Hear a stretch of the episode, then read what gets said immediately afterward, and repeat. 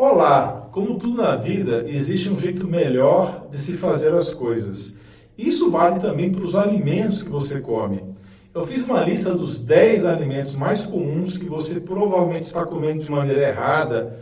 Isso pode prejudicar a sua digestão, aumentar a sua glicemia, o açúcar do sangue e fazer você perder vitaminas e antioxidantes importantes. Então, fique comigo até o final.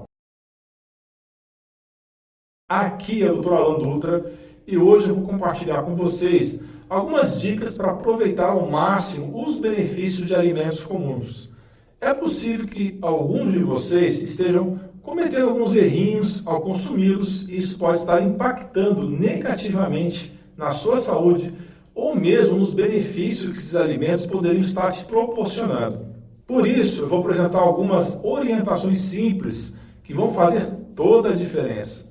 No final do vídeo, eu adoraria que você comentasse, ver os seus comentários contando qual o erro que não sabia que estava cometendo.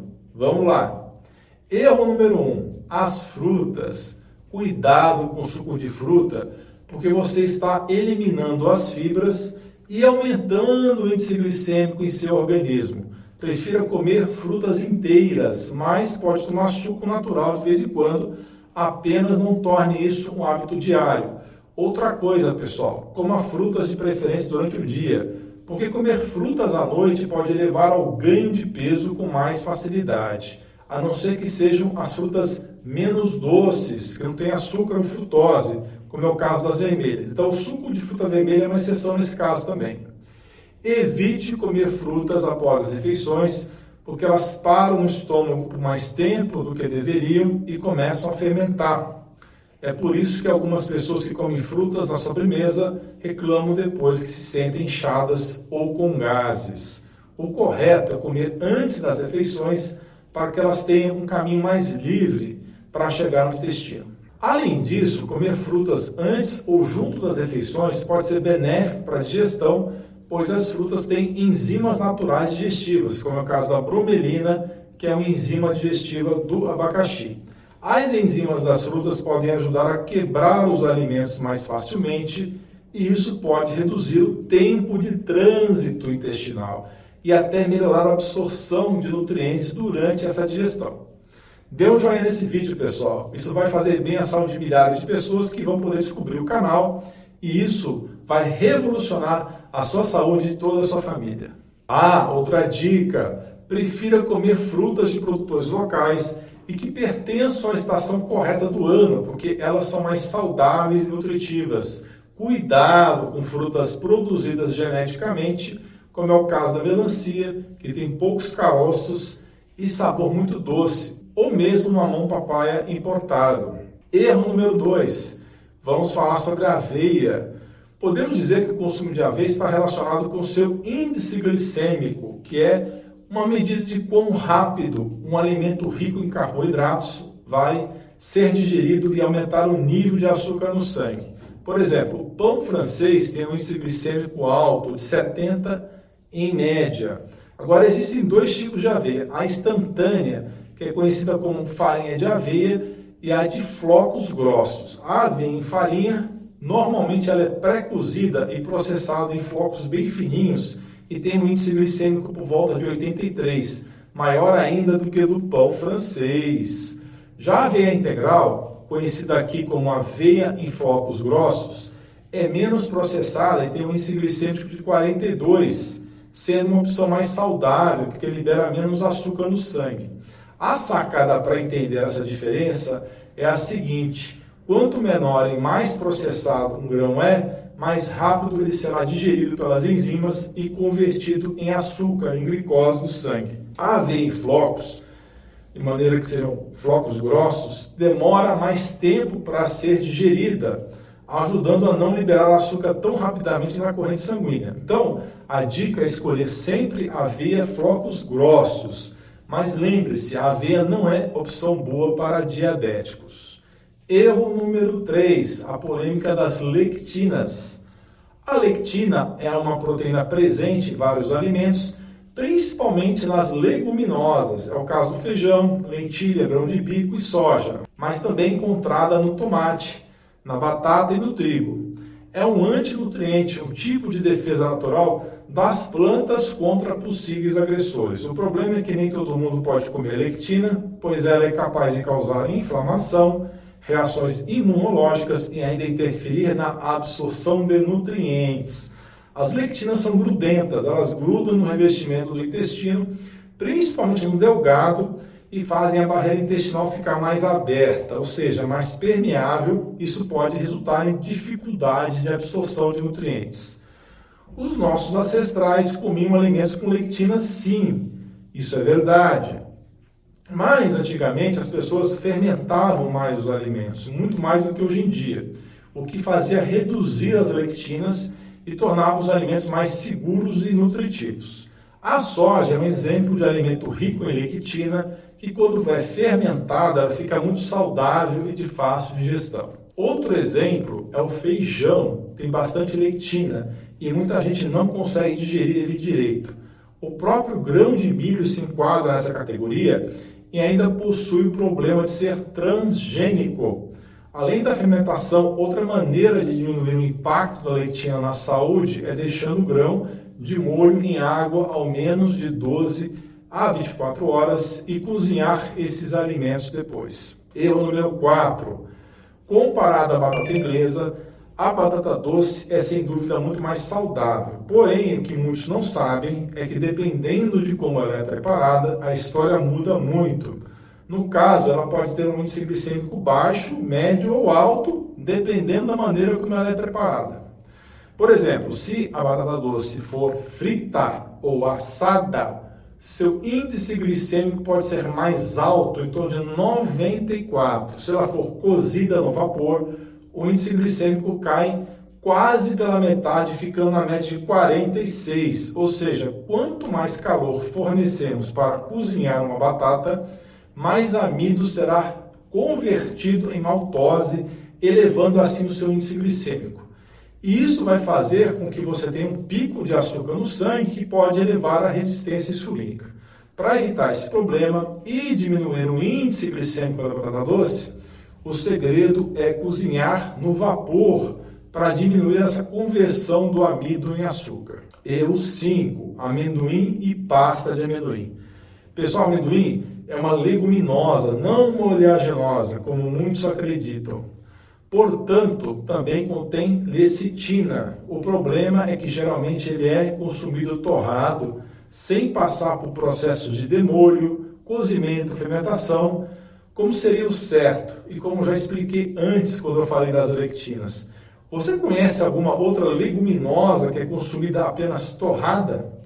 Já experimentou feijão torrado? Acredito que não. Bem, já deu para entender por que, que o amendoim causa muitos problemas para a saúde, além de ser altamente alérgico. O jeito certo de consumir amendoim seria cozido, pessoal.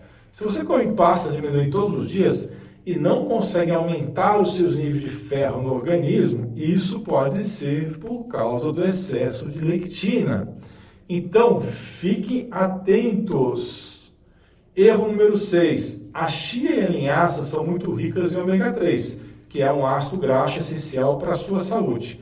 O mais curioso é que se você comparar o ácido alfa-linoleico, que é ômega 3 encontrado nas plantas e sementes, com o ácido graxo presente nas carnes dos animais que são saturados, você descobre que o ômega 3 das plantas se oxida muito mais rapidamente, perdendo seu efeito. Por isso, se você quebrar a casca da semente em poucas horas, o ômega 3 perderá o seu efeito porque irá oxidar em contato com o ar. O correto então é consumir essas sementes na hora, mas você tem que triturar elas no liquidificador ou processador para consumir, aumentando assim a conservação de suas propriedades terapêuticas. Ou seja, pessoal, a chia e a linhaça podem ser um superalimento se preparados corretamente ou um péssimo alimento se você triturar as sementes e deixar em contato com a luz e oxigênio do ar durante muito tempo. Aliás, eu tenho um vídeo recente muito interessante sobre linhaça. Vou deixar o link na descrição. Erro número 7, oleaginosas. Como você deve comer então nozes e castanhas? Alguns dizem que você deve comer cruas, outros que é melhor torrar. O fato é que quanto mais ácidos graxos monoinsaturados ou mesmo insaturados você encontra em uma oleaginosa, mais você deve tomar cuidado com o calor, porque ele destrói essas estruturas moleculares. Por exemplo, nozes contêm bons níveis de ômega 3, algo em torno de 10%. Isso significa dizer que você deve tomar cuidado ao torrar nozes, porque o calor pode prejudicar a absorção desses ácidos graxos pelo organismo. Além do mais, as nozes possuem fitonutrientes, enzimas e lectinas que não são muito interessantes para a digestão. O correto é colocar elas de molho por cerca de 12 a 24 horas para neutralizar as toxinas e depois desidratar em baixa temperatura entre 45 e 65 graus Celsius por poucos minutos. Com isso, você terá um alimento rico em vitaminas, minerais e irá preservar os ácidos graxos essenciais para a sua saúde, sem correr o risco de ingerir substâncias prejudiciais. Erro número 8: o peixe mais seguro para o consumo humano será sempre aquele com o menor tamanho possível então, quando você for ao mercado, procure peixes pequenos, como é o caso da sardinha, por exemplo, porque eles possuem menos metal pesado acumulado no corpo. Você gosta de comer cação? Esse é um peixe que você deve evitar, porque ele é basicamente carne de tubarão. E qual é o problema disso? Bem, pelo fato do tubarão ser um peixe grande e se alimenta de outros peixes, eles acabam acumulando muito mercúrio no corpo, que certamente faz mal para a saúde.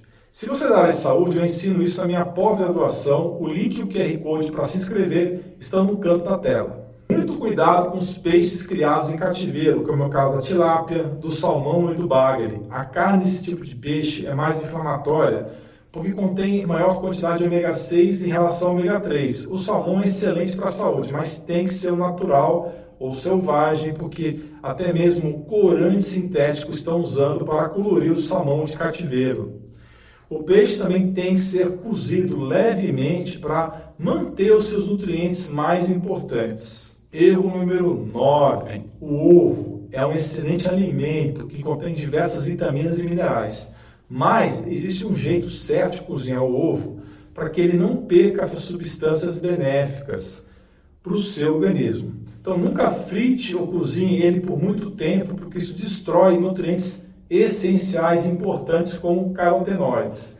A melhor maneira é fazer o ovo pochê, que é quando você cozinha o ovo fora da casca em água quente. Mas se você quiser fazer ele cozido com casca e do jeito tradicional, espere a água ferver na panela e só depois acrescente o ovo, deixando ferver somente por 5 minutos, caso queira uma gema mais molinha, ou por no máximo 7 minutos, se quiser ter uma gema mais dura. Não esqueça o ovo cozinhando por muito tempo e não faça ovos no forno ou micro-ondas, porque vai prejudicar os nutrientes fantásticos desse superalimento. Nossa comunidade de membros que tira dúvidas diretamente comigo em lives semanais já aprendeu muito a respeito dos ovos e das propriedades fantásticas dele.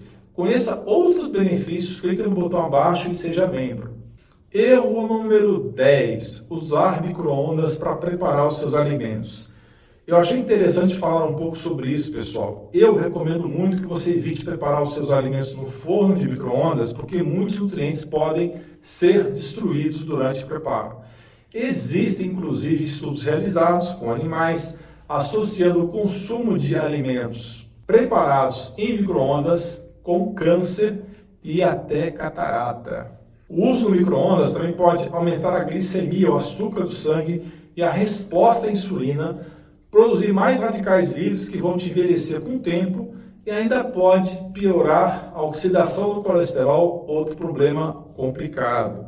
E se você costuma esquentar alimentos no micro-ondas, que estão embalados em plásticos, isso piora tudo, porque a radiação pode liberar até 44 tipos de químicos diferentes do plástico diretamente da embalagem para a comida e para o seu organismo. Fique muito esperto. Continue comigo e assista esses dois vídeos super interessantes relacionados.